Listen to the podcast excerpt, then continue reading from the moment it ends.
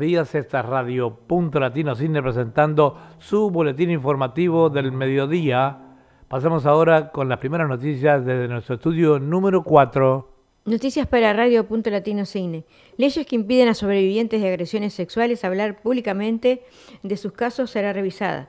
El gobierno de Victoria anunció una revisión de las polémicas leyes luego de una campaña lanzada por víctimas de agresiones sexuales que exigen el derecho a compartir sus historias públicamente. El gobierno de Victoria ha anunciado una revisión de las leyes que impiden a las supervivientes de agresiones sexuales hablar públicamente de su experiencia, ahora después de que se lanzara una campaña para que fueran derogadas. Los cambios en la ley de informes de procesos judiciales del Estado, introducidos en febrero, tipificaron como delito que los supervivientes de agresiones sexuales publicaran sus historias bajo su verdadera identidad en los casos en que los procesos estuvieran pendientes o se hubiera registrado una condena a menos que estuvieran una orden judicial. Los defensores de los supervivientes afirman que las leyes que conllevan multas y posibles penas de cárcel, si se infringen, silencian efectivamente a las víctimas e impiden que lleven a cabo su labor de defensa. Proyecto de ley extranjero. Andrews insiste en más detalles. El primer ministro victoriano ha respondido de manera pontiaguda a la revisión del primer ministro de los acuerdos del gobierno estatal con las potencias extranjeras.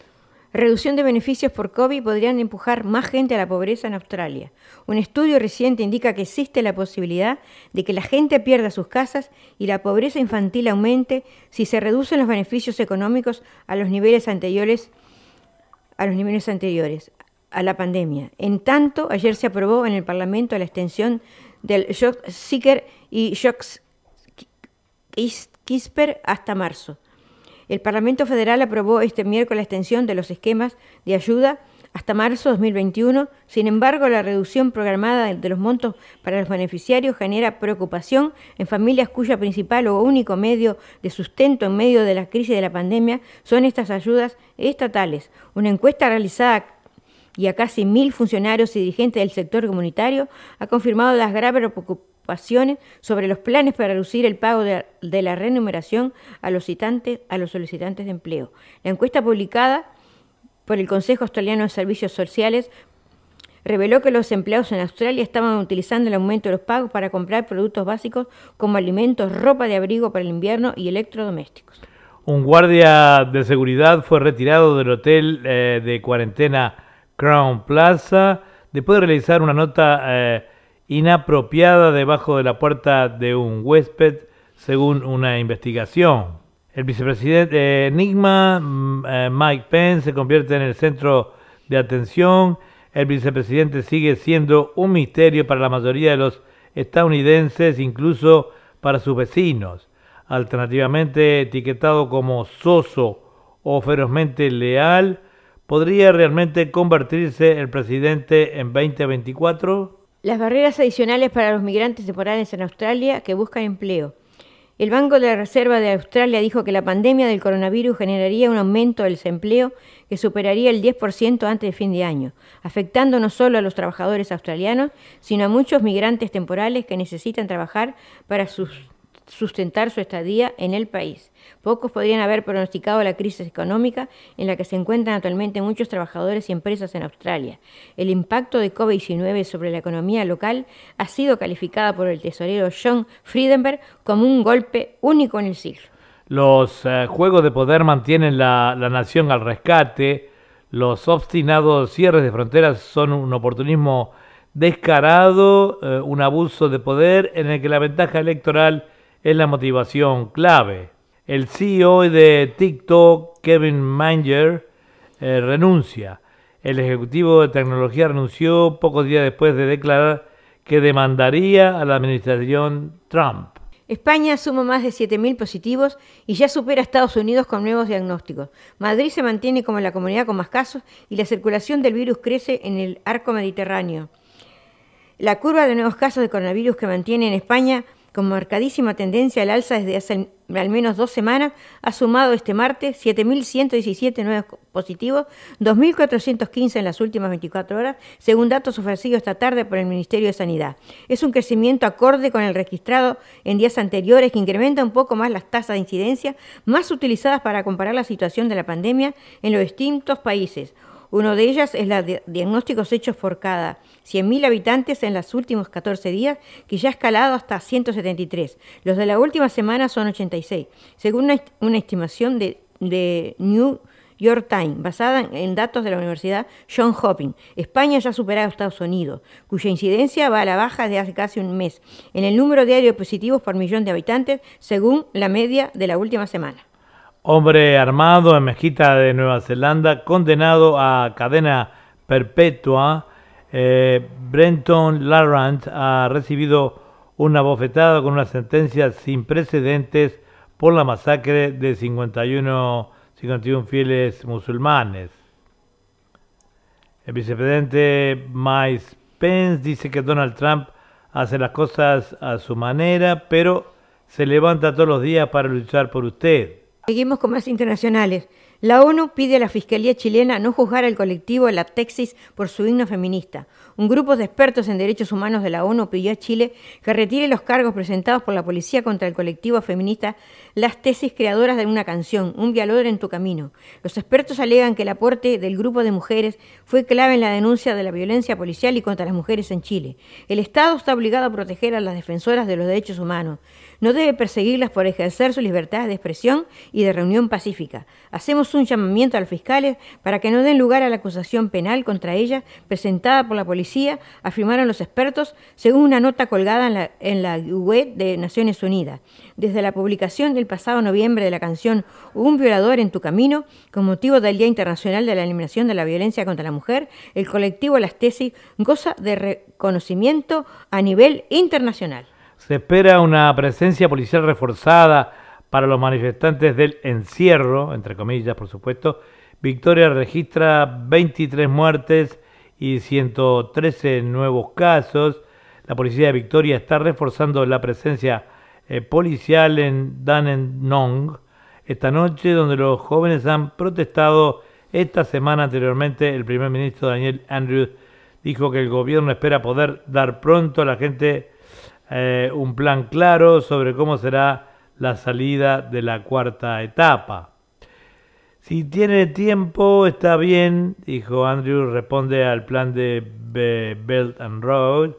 El primer quiere que el primer ministro establezca su eh, estrategia comercial alternativa después de que Canberra propusiera leyes que podrían permitir romper el acuerdo que Victoria firmó con China. Coronavirus en Argentina. Los contagios diarios superaron la barrera de los 10.000. El gobierno informó el máximo número de nuevos contagios para una jornada al llegar a, 10.550 en las últimas 24 horas y los infectados de coronavirus COVID-19 en el país suman 370.188.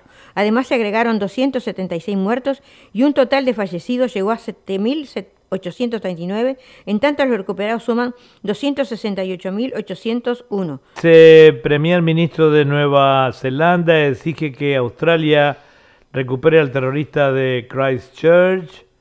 Crece la presión para que Brenton Tarrant cumpla su cadena perpetua por la masacre de la mezquita en Australia. La policía quería guardias de seguridad en hoteles en cuarentena según una investigación.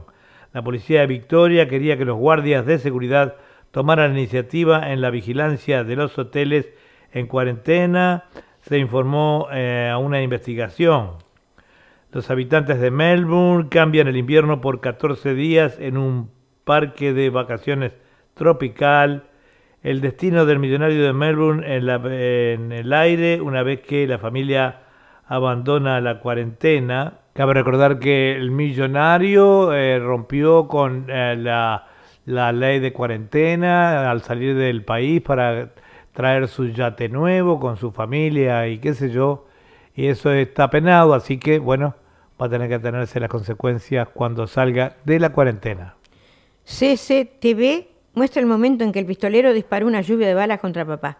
El exclusivo circuito cerrado de televisión impactante surgió en el momento en que un padre de cine recibió un disparo de una docena de balas afuera de su casa. Conductor equivocado, en el carril equivocado antes del accidente fatal en Harvard Bridge. Policía, la policía más reciente dice que un accidente fatal en el puente del puerto de Signe que causó un atasco en el tráfico en la ciudad fue resultado de que la conductora, ahora fallecida, viajó en el carril equivocado. Revelado planes de 200 millones para un nuevo suburbio de Signe.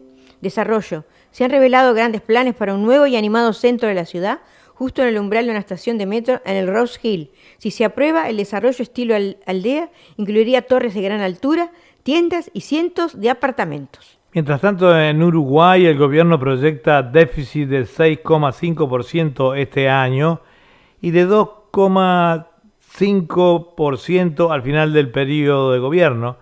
El proyecto de ley de presupuesto prevé cerrar 2020 con un déficit en torno al 6%, se destinará 770 eh, millones eh, de dólares para paliar la pandemia y se espera crecimiento del 4% eh, a partir del próximo año.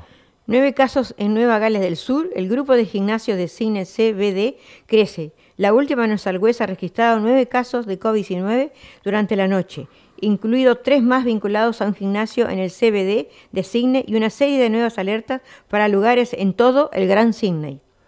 El presidente Luis Lacalle Pou y el equipo económico presentaron este miércoles a ministros y legisladores de la coalición de gobierno los lineamientos del proyecto de ley de presupuesto que se remitirá al Parlamento el próximo 31 de agosto. El senador Jorge Gandini del Partido Nacional explicó que en la jornada no se entró en los números de cada inciso ni cómo va a estar presentado el presupuesto en su totalidad, sino que se trató de un informe detallado de la ministra de Economía, Azucena Arbeleche, sobre lo que hemos invertido y estamos invirtiendo en gastos del fondo COVID-19 y cuáles van a ser las prioridades de estos años. Esta es la otra cifra de la pandemia eh, no tienen internet 40 millones de hogares en América Latina.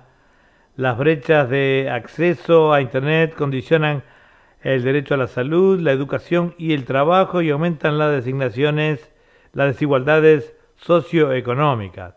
La falta de internet, una herramienta esencial en tiempos de pandemia, ha limitado el acceso al trabajo y la educación remota en 40 millones de hogares en América Latina, pese a los esfuerzos de los países por mejorar sus capacidades digitales, informó este miércoles la CEPAL.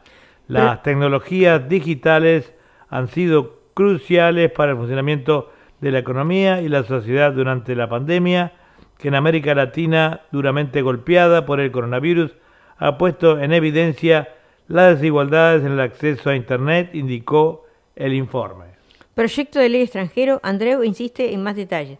El primer ministro vitoriano ha respondido puntiagudamente a la revisión del primer ministro de los acuerdos del gobierno estatal con las potencias extranjeras. Mientras tanto, Perú inscribe voluntarios para probar vacuna china contra el COVID-19. El país es el tercero en América Latina en muertes por el coronavirus, después de Brasil y México. Perú inició este miércoles la inscripción de 6.000 voluntarios para los ensayos clínicos de una vacuna china contra el COVID-19, anunciaron las dos universidades a cargo de la selección.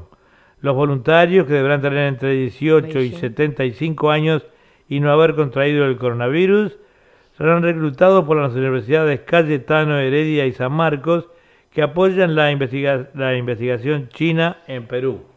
Se advirtió a los maestros de escuelas internacionales en Hong Kong que las aulas ya no son un espacio seguro para discusión a medida que Beijing anuncia las restricciones en el sector educativo. La orientación interna proporcionada a las escuelas internacionales en el Centro Financiero Global muestra que se les dice a los estudiantes que no discutan públicamente las asignaciones políticamente sensibles y que los maestros deben estar preparados para decirle a los alumnos que algunas de sus opiniones pueden ser ilegales.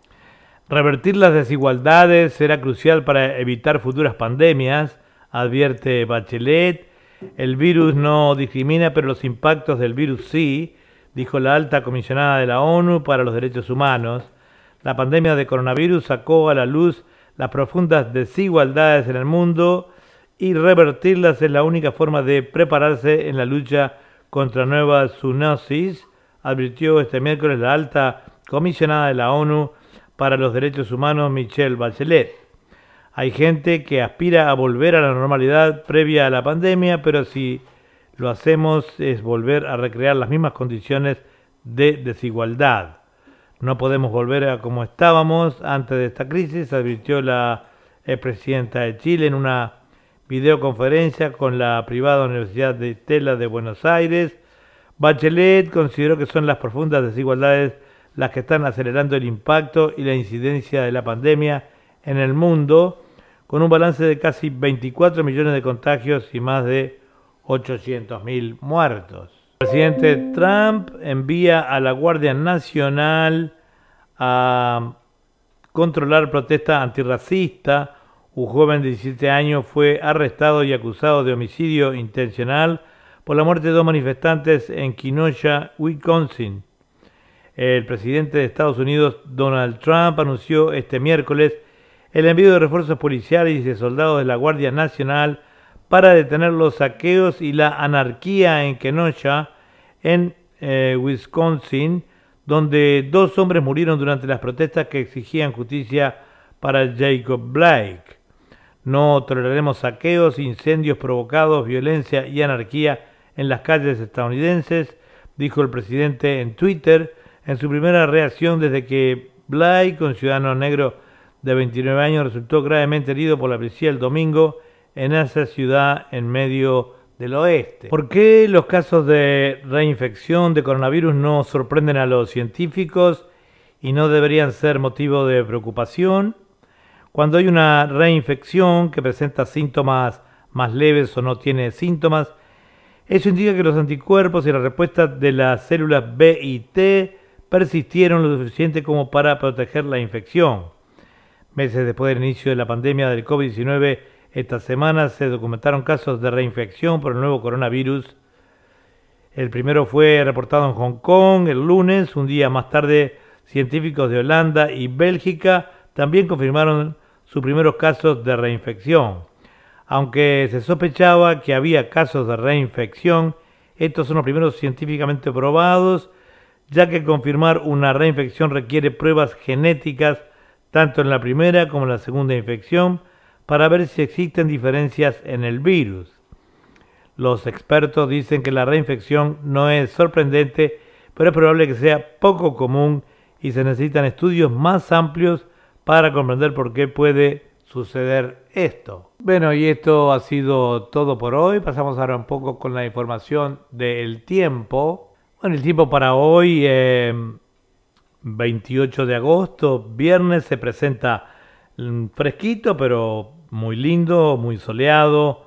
Vamos a tener una temperatura máxima de 19 grados, pero a la noche una mínima de 4, así que bueno, para la noche siguen los fríos. Eh, em, digamos que como hasta las 10 de la noche va a estar a 9 grados y después, eh, digamos, la, temperatura mínima va a estar en la madrugada ya del día sábado, donde vamos a llegar a los 5 y 4 grados, como a las 6 de la mañana, o sea que para el sábado eh, bueno, veremos, el sábado eh, será otra cosa, este es el informativo del día de hoy. Sin lluvia, podría haber alguna pequeña grubita en la madrugada del día sábado, pero va a ser un día lindo, eh, este, con temperaturas quizá un poquito menos que hoy, porque una máxima 19, digo, ayer, ayer hubo este 22 grados de, máxima, un día muy cálido y hoy va a estar eh, una máxima de 19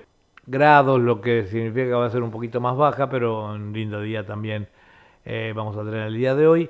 Bueno, ahora pasamos con la información del dólar. Bueno, y el dólar australiano continúa inamovible ahí a 72.4 de dólar americano. Esto ha sido todo por hoy.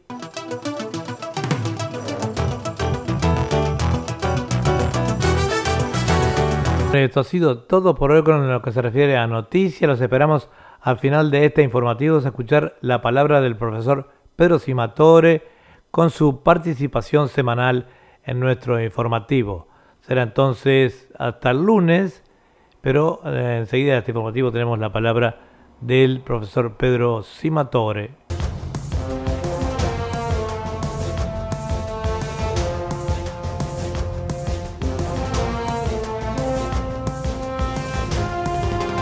Bueno, y como ya lo estábamos anunciando, eh, este, para hoy viernes siempre tenemos los comentarios del profesor Pedro Cimatore con un enfoque distinto de lo que ocurre en el mundo. Y bueno, eh, hoy hay un tema muy interesante que me gustaría eh, hacerle algunas preguntas al profesor de qué se trata. Buenos días, Pedro. Hola, buenos días, Eduardo. Un placer enorme estar contigo especialmente en una mañana tan bonita como esta. Parece que ya tenemos la primavera encima. Hermoso, hermoso. Este, ¿Y, bueno, Pedro, ¿qué nos estabas contando? ¿Algo, ¿Algún hecho histórico? Me parecía, había sentido algo. Claro, resulta que eh, los uruguayos festejaron el Día de la Independencia. Sí. Y es una celebración que se viene celebrando, obviamente, desde hace ya eh, siglo y medio, nos vamos acercando a los dos siglos, y muchas veces tenemos esa versión escolar de cómo fue la independencia, y lo mismo que cuentan ustedes es una cosa media rara, eh, a veces la contamos en Argentina, que también es media rara, o en México. En realidad la historia que se nos ha contado es una historia arreglada, hecha por una serie de personajes que han alterado una cantidad de cosas, y claro, pasa el tiempo, pasan las generaciones, y la gente se toma esas costumbres y lo toma esa como realidad sagrada, como cosa incambiable, y seguimos tragándonos los buzones que nos metieron desde el principio. Eh, a veces es muy peligroso cambiar, a veces es muy peligroso mostrar la verdad de las cosas. Y muchas veces la persona que lo hace corre el riesgo de ser tachado de iconoclasta, de destructor de imágenes, de vaciador de conceptos, etcétera. Estamos en una hora del mundo en la cual eh, buscamos verdad y encontramos fake news por todos lados y de alguna manera ver la verdad histórica también puede llegar a ayudarnos a ver de que lo que asistimos hoy viene pasando desde hace muchísimos años, que la verdad, verdad no se ha conocido nunca, y que a veces hay mucha gente que quisiera, a pesar de que dice que quiere la verdad, que no le destruyan aquellas cosas con las cuales se escribió, con las cuales creyó, etcétera. Va a ser un programa distinto, yo pienso que eh, es para el público maduro, no cualquiera está hoy en condiciones de llegar a saber cómo fueron realmente los próceres, quiénes fueron realmente los próceres, a quién veneramos, quiénes están en las estatuas, y mientras algunos le pintan las manos de rojo, otros realmente eh, ignoran por qué lo hacen otros se oponen a eso y muy pocos, muy pocos son los que han dedicado algún minuto para saber realmente qué pasó, cuándo pasó y cómo pasó. De eso se trata eh, la historia de América Latina vista con ojos de persona que quiere conocer la verdad y solo la verdad y los riesgos que causa decir esa verdad. Decían los árabes, al que dice la verdad hay que alcanzarle un buen caballo. Eh, y tú vas a desarrollar ese tema entonces el, eh, el sábado a las 3 de la tarde por Punto Latino TV. Muy interesante, muy interesante. Sí, espero que sí y espero que no se enoje conmigo ningún uruguayo, ni ningún argentino, ni ningún peruano, porque voy a decir cosas que pueden llegar a ser dolorosas de alguna manera, pero de alguna forma eh, pienso que tenemos derecho a saber realmente a quienes estamos honrando. No es una cosa que podemos agotar el tema, porque evidentemente eso llevaría mucho tiempo. Estudiar historia es algo que puede llevar toda la vida y no alcanza, pero creo que puedo llegar a dar algunos elementos que aquellas personas que están eh, deseando saber cómo realmente fueron las cosas pueden encontrarse con un panorama que hasta ahora creo que no se le ha dado oportunidad a mucha gente. Bueno, fantástico. Entonces eh, los invitamos a, a, escuchar y a ver al profesor Pedro Simatore el, el, este sábado, o sea, mañana a las eh, 3 de la tarde, o sea, a las 15 horas por punto tv.com. Muy fácil de sintonizar, simplemente ponemos punto tv.com en nuestro ordenador o nuestra computadora o nuestro teléfono y allí estamos escuchando al profesor Pedro Simatore. Este programa no tiene absolutamente nada que ver con el enfoque en la mañana del sábado, ¿verdad? No, nada que ver. Y es un programa que no lo voy a poder hacer seguido porque lleva muchísimo tiempo ordenar todo un archivo historiográfico en ese sentido, ¿no? Es algo que voy a hacer este sábado y quién sabe cuándo si de nuevo hago algo así. ¿Alguna otra noticia importante eh, eh, para este boletín de hoy? Sí, bueno, eh, diría que justamente en, este orden de ver cómo se dan las noticias y cómo son las cosas, quería leer un par de noticias. Mirá, esta es una que tiene que ver con Australia. Dice el Consejo de Energía Limpia de Australia, Clean Energy Council, acaba de publicar un informe que revela que la inversión comprometida en proyectos durante el segundo trimestre de este año, 600 millones de euros, es la más baja registrada desde 2017. Es decir, prevé un desastre para el futuro de alguna manera, porque es la menor inversión que se hace por energías limpias desde el año 2017. Esta noticia entonces la da Clean Energy Australia. Y hay otra noticia que también tiene que ver con esto, que la da eh, Global Dat, que sitúa a Australia como el país que más rápidamente logrará hacer la transición energética. Dice la empresa global de análisis confirma que Australia será el país del mundo que más rápidamente hará la transición hacia las energías limpias a pesar de los problemas de incendios forestales, paralización de actividades de construcción debido al COVID-19, etcétera. Los pronósticos de Global Dat son que el país contará con una generación renovable muy cercana al 100% para el 2040. Y en ese sentido va a ser el único país del mundo. Es decir, el que escucha solo la primera noticia dice que desastre. El que escucha solo la segunda, estamos en el mejor de los mundos. Y a la gente se la bombardea así con una cantidad de cosas y muchas veces, muchas veces no sabe cuál es el camino a adoptar, qué crear. Pero te digo algo que es fundamental.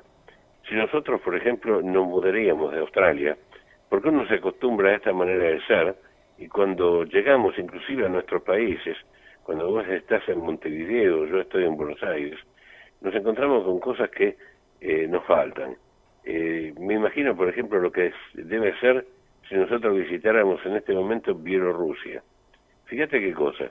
Ahí en Bielorrusia hay un montón de gente, un pueblo entero, eh, que está protestando por el resultado de las elecciones es muy clarito que la, cantidad de gente que salió a la calle supera el 50% de la población, lo cual es para agarrarse la cabeza. Obviamente, eh, el presidente, sabemos todos que se opone a que se hagan nuevas elecciones o que se realice, y que dice que va a dejar el poder únicamente si lo agarra a balazos. Entonces uno dice, pero eh, está hablando de pre, pues está todo la vista, la gente no lo quiere y el tipo ganó nada menos que por el 80% de los votos. Entonces, ¿qué pasa? Eh, ¿Habrá algún país vecino que pueda llegar a mediar para esto? Bueno, Putin le ofreció eh, tropas para poner orden en el país y la gente se revela. Entonces uno dice, pero ¿cómo? El país al lado, en lugar de tratar de que nosotros vivamos en democracia, nos quiere invadir para que nosotros no la disfrutemos y estemos con este tipo que no la soportamos más, porque ahí está la gente. Es decir, nosotros no somos de Bielorrusia, simplemente nos encontramos allí, vemos eso y da miedo. Entonces decimos, vamos a comprar el diario. Y ahí sí, no es como esta noticia de Australia que uno dice, Global Data dice que será el país que más rápidamente hará la transición, y el otro que dice es el, es el momento en que menos se invirtió en cambio de la energía. No, no, allí hay una sola campana, allí está el dinero del gobierno, allí el dinero del gobierno ignora que está la gente en la calle, ignora que estamos pidiendo ayuda a Putin para mantener eh, este gobierno que no fue elegido. Y este tipo de situaciones que se repiten por doquier, vemos por ejemplo que en Hong Kong se cierran diarios y se apresa a la gente, eh, se prohíbe informarse, eh, uno ve en Venezuela que la información la da el gobierno, no se quiere ni siquiera que se escribe en Twitter, y en este mundo complejo, donde nada es verdad y nada es mentira, donde la gente cree cada vez menos, qué importante es tener libertad de expresión, libertad de pensamiento, libertad de movimiento, qué importante es encontrar medios que sean capaces de dar las dos campanas, de analizarlas ambas, cuando en todo el mundo hay una idea cada vez más proclive a cerrarle la boca al otro y dejarme que yo grito porque me tenés que escuchar. Es algo que verdaderamente nos damos cuenta que aquí en Australia, aunque haya una crisis de esta, de aquello, de lo otro, todavía, todavía podemos hablar, todavía podemos pensar y manifestarnos. Hay un viejo chiste que se contaba, voy a tratar de hacer rápido, dicen que un perro eh, había cruzado de Alemania eh, oriental a Alemania occidental, cuando en la parte oriental estaba el comunismo gobernando. Y un perro de Alemania Occidental le pregunta, ¿qué pasa? ¿Falta comida por allá? Dice, no, no, comida bien. ¿Qué pasa? ¿Te tratan mal los patrones? No, no, me trataban bien. ¿Y qué es lo que tenés? ¿Tenías eh, poco lugar para vivir? No, no, tenía espacio suficiente. Dice, ¿y por qué te fuiste? Porque no me dejaban ladrar. Es decir, el hombre quiere manifestarse de alguna manera y hoy en día la necesidad de ladrar es muy importante, aunque es peligrosa. Ayer vino una persona a casa y me estaba comentando que el gobierno australiano eh, quiere que eh, todos aquellos eh, contratos que hicieron con el exterior y sean lesivos para el país puedan llegar a ser anulados, puedan llegar a ser eliminados. Y me pareció burda la información porque evidentemente eso no se puede. Eh, resulta que estaba chequeando noticias esta mañana y me di cuenta que esta persona había leído mal. No es que el gobierno australiano quiere romper todos los contratos que no le convienen. Eliminaría aquellos contratos no firmados por el gobierno federal, sino por los gobiernos estatales con agencias o empresas o países extranjeros que afecten al país entero. Y es muy distinto. Es el gobierno federal que no quiere que los estados hagan acuerdos particulares con otros lados, especialmente si lastiman al país. La información no es así. Es decir, la libertad es muy importante, pero tenemos que saber cómo usar esa libertad y procurar no solamente tener todas las campanas, sino que el sonido de las campanas lo escuchemos nítidos, sin tapa orejas, sin filtros que nos alteren la realidad. Espero que esto haya servido como para tener un amanecer distinto. Eh, es una manera de amanecer con la noticia. Y la canción que generalmente eh, elijo como para terminar el programa, eh, gracias a tu gentileza de buscarla, es una canción de un viejo compañero de colegio. se llama Víctor Heredia, pero se llama artísticamente Víctor Heredia. Cuando era mi compañero de escuela y sentaba tres bancos más adelante, se llamaba distinto. Víctor es verdaderamente el nombre. El apellido es un apellido francés, es un apellido bonito, eh, suena lindo, pero para cantar folclore no es el más adecuado. Víctor Heredia siempre tuvo esa voz singular. A veces en la hora de matemáticas, la profesora que lo admiraba lo hacía cantar. Participaba en concursos de escuelas, era un chico muy querido, un chico estimado por las nenas y por los nenes estimado por los maestros y por los alumnos. Era una persona que se hacía amar por todo el mundo. Y te voy a pedir si por favor puedes buscar el tema que se llama Razón de Vivir, que era cantado por la negra Mercedes Sosa, que hizo tanto, tanto bien en muchas épocas. Razón de Vivir se llama y nos incita a meditar, a considerar, a revisar, a pensar, a no ponernos como los caballos, anteojeras, y seguir el cencerro del que va adelante, porque es lindo ser libre, pero también es bueno saber elegir qué hacer con esa libertad. Bueno, Pedro, como siempre, eh, ha sido tan amable, tan gentil de eh, darnos un enfoque y un panorama tan especial del mundo, aunque en poquitos minutos, pero a buen entendedor, eh, como dicen, pocas palabras bastan.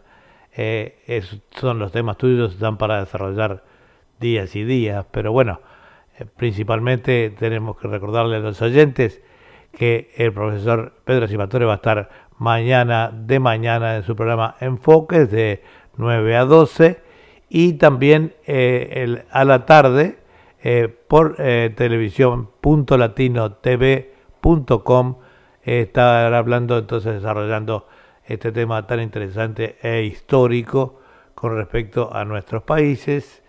Este, así que bueno, le agradecemos y vamos a entonces a buscar ese tema razón de vivir, ¿verdad?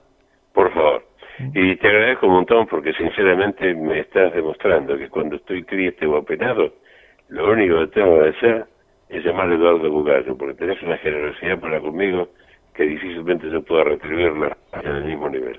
Muchísimas gracias. Muchísimas gracias. muy grande y afecto para tu mujer. Muy bien, muchas gracias. Lo mismo para Margarita. Será hasta pronto. Chao, chao. Chao, bendiciones. Bueno, esta ha sido la palabra del profesor Pedro Simatore para nuestro informativo central que se irradia de lunes a viernes, ahora solamente a las 12 del mediodía. Eh, y bueno, los estamos viendo el día lunes. Eh, hasta prontito entonces.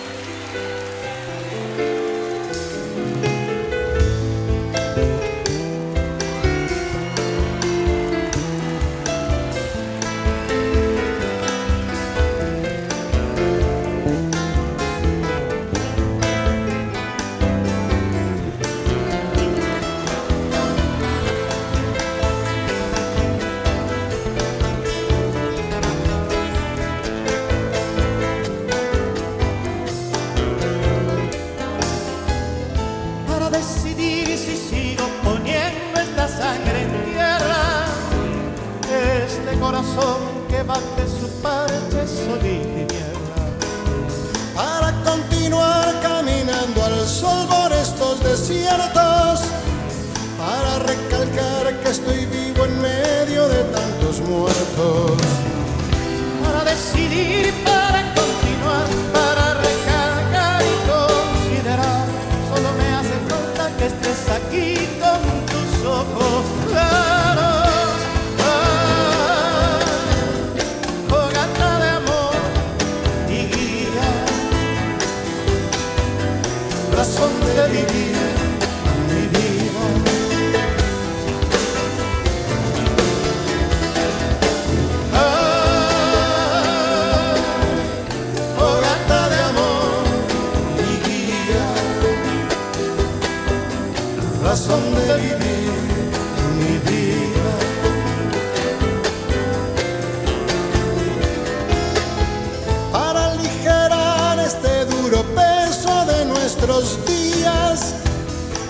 soledad que llevamos todos islas perdidas. Para descartar esta sensación de perderlo todo, para analizar por dónde seguir el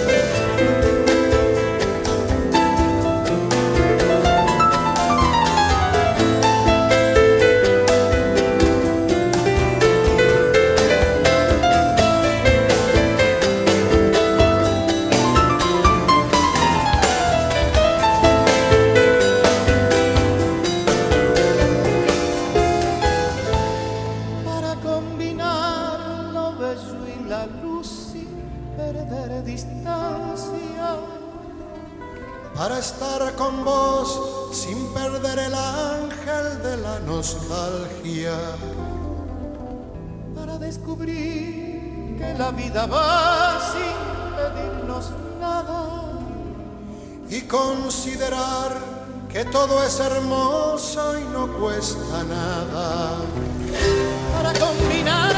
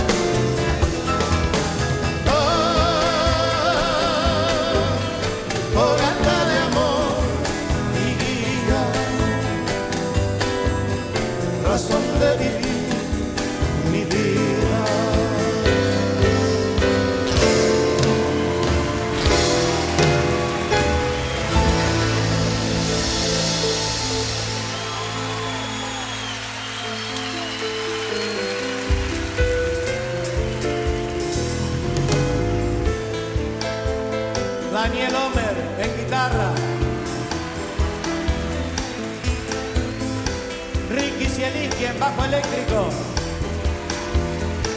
Gustavo López en la batería.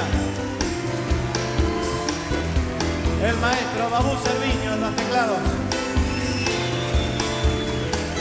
Luis Gurevich, teclados, acordeón, voces. Robin Eves Tancredo, violín, mandolín, guitarras. Aníbal Forcada, bajos, charango y ronroco. Marcelo García, batería, instrumentos latinoamericanos. Eduardo Rogati, guitarras.